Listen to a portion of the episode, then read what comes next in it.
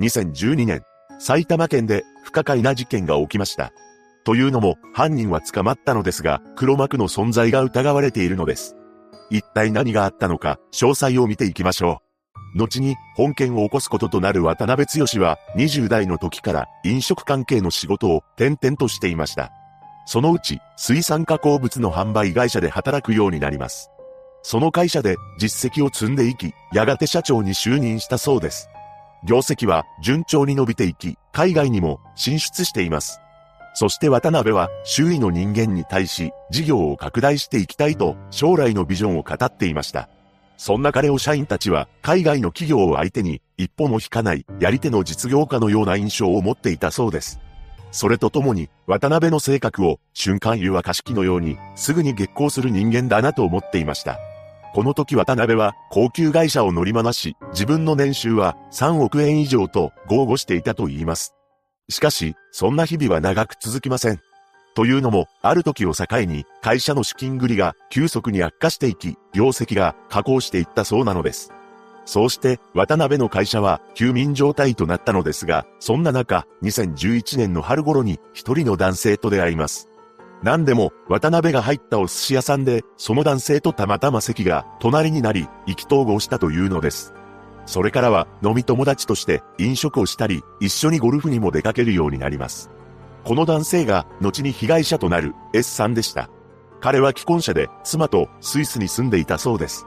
また、東京都内や海外に複数のマンションを保有している資産家でもあったと言います。そして S さんの仕事はファンドマネージャーであり、年収は5億円とも言われていました。ファンドマネージャーは簡単に言うとお金を上手に使って利益を出す人のことを指します。経済や株式市場などの情報を集めていき、計画を立てて投資をしたりすることでお金を増やしていくわけです。ただ、会社員時代は真面目に仕事をしていたものの、独立してからは危ない橋を渡っていたという噂もありました。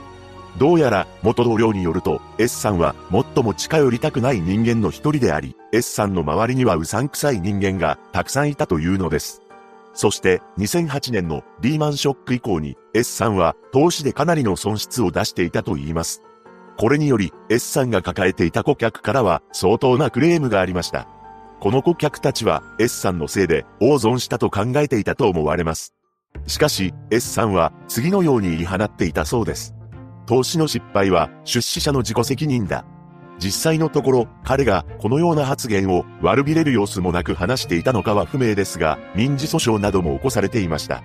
渡辺もまた S さんが進めてきた株を購入しています。しかし、その株を購入したことで約180万円の損失を出してしまったのです。これにより、渡辺は S さんのことを恨むようになりました。そして2011年の夏頃から渡辺はある場所に身を寄せています。それは沖縄県の宮古島であり、知人の女性宅で暮らしていました。彼は沖縄と東京を行き来しながら釣りばかりする生活をしていたそうです。しかし、渡辺は2012年に入り、恐ろしい計画を立てていました。その計画というのが S さん夫婦を拉致して脅そうというものだったのです。彼は2012年11月、車を用意したり、おびき出すために、実際には存在しないイベントの計画をしていきました。そして S さんに連絡を取り、イベントに誘いつつ、投資の相談もしたい、などと持ちかけています。こうして準備を進める中で不可解な行動をもしていました。というのも、埼玉県久喜市の農地を畑を作るという名目で130万円から200万円で購入しているのです。そしてさらに、その土地に重機を入れて、10人ほどの男たちを使い、約2メートルの穴を掘っています。この時、わざわざ高い囲いをして、周囲から見えないようにしていました。11月の下旬になると、スイスに住んでいる S さん夫婦が日本へ帰国しています。彼らは銀座のマンションに滞在しており、渡辺からイベントに誘われていることを周囲に話していたそうです。そして S さんは渡辺のことをいい顧客になりそうだ、などとも話していたと言います。事件当日となる2012年12月7日、渡辺は用意していたワゴン車で S さん夫婦を迎えに行きました。そして、これから自分たちがどうなるのか予想だにしていない S さん夫婦は車に乗ってしまいます。車内では渡辺が用意していたシャンパンを振る舞いました。しかし、このシャンパンには睡眠薬が入っていたのです。そうして S さん夫婦は深い眠りへと落ちてしまいます。ここで渡辺はとんでもない行動に出たのです。なんと、二人の首にロープを巻いて力を込めてしまったというのです。これにより S さん夫婦は帰らぬ人になってしまいました。その後渡辺は S さんの財布とクレジットカードを奪い取っています。さらに渡辺は車を走らせてある場所に向かっています。その場所というのが事前に大きな穴を掘っていた埼玉県久喜市の農地だったのです。そして穴の中に S さん夫婦を埋めてしまい、現場に車を放置して逃走していきました。次に渡辺は元部下の男系を使い、東京駅で S さんのクレジットカードを使って新幹線の回数券を約381万円分購入させようとしています。しかし、K は身分の確認を求められ断念したようです。このこと、不審に思った職員が通報しています。その後、S さん夫婦と連絡が取れないことを、怪げに思った親族が警察に捜索願いを提出しました。警察は S さんのクレジットカードが不正に利用されかけていたため、防犯カメラをチェックしたところ、怪しい男が映っており、事件として捜査を開始しています。このこと察知した渡辺は、元部下の男 K と共に沖縄県の宮古島に逃亡したのです。その一方、警察の捜査で渡辺の車が割り出され、車の走行記録などから埼玉県の農地にたどり着きます。そして地面から変わり果てた姿の S さん夫婦が発見されました。このことから重要参考人として渡辺を追跡し、元部下の男 K が逮捕されています。これを知った渡辺は洗剤を飲み、自ら命を絶とうと試みました。しかし、これは失敗に終わり、あえなく逮捕となったのです。当初渡辺は自分一人でやったと供述しています。また、取り調べの中で過去に S さんが絡んでいた投資案件に参加したことで数億円の損失を出してしまい、会社が傾いた、などという話もしたそうです。とはいえ、この話に関しては、事実確認を取ることはできませんでした。その後の裁判で渡辺は S さん夫婦を埋めた容疑とクレジットカードを盗んで回数券を購入しようとした件については認めています。しかし、その一方で S さん夫婦の命を奪ったのは自分ではないと言い出したのです。彼は次のように主張しています。現場にいたが、二人の首を圧迫などしていない。手にかける意思もなければ、金品を取る目的もなかった。自分ではない第三者が、夫妻の首にかけたロープを引いている間に、亡くなってしまった。しかし、渡辺は第三者である実行犯について、投資資金を借りていた知人の関係者だ、というところまでは話したのですが、詳細は明らかにできないとして、それ以上のことは口をつぐんでしまいます。検察側は、渡辺の犯行動機として、S さんの勧めで購入した株で約180万円の損失があり、恨んでいたと指摘しました。これに対して弁護側は首にロープを巻いたのは脅すつもりであり、実行したのは渡辺ではなく第三者だと主張しています。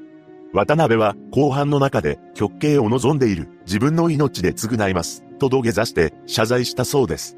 判決後半で裁判長は供述は到底信用できない。眠っている夫婦の首にロープをかけるのは一人でも可能であるとし、単独犯と認定され、休刑通り極刑を言い渡しました。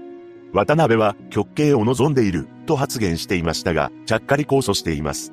しかし、控訴は棄却され、上告するも退けられたため、渡辺の極刑が確定しました。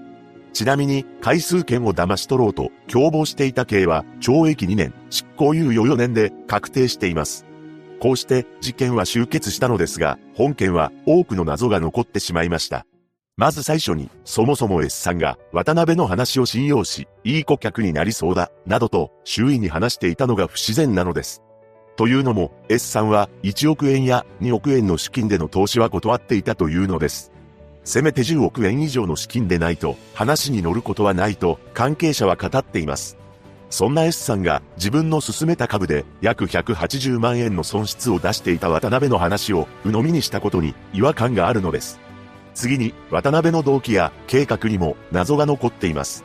裁判の中で検察側が立証できたのは約180万円の損失で S さんを恨んでいたということなのですが、渡辺自身、会社の社長をやってきており、当時は沖縄の宮古島と東京を行き来する生活を送っていました。いくら落ち目であるとはいえ、過去には年収3億円と豪語していた男が約180万円の損失を出されたからといって手にかけるほどの恨みになるかと疑問が残るのです。これに関しては過去に S さんが絡んでいた投資案件に参加したことで数億円の損失を出してしまい会社が傾いたという話が真実なのであれば S さんを恨んでいたというのも納得ができます。この話は2008年頃のことでした。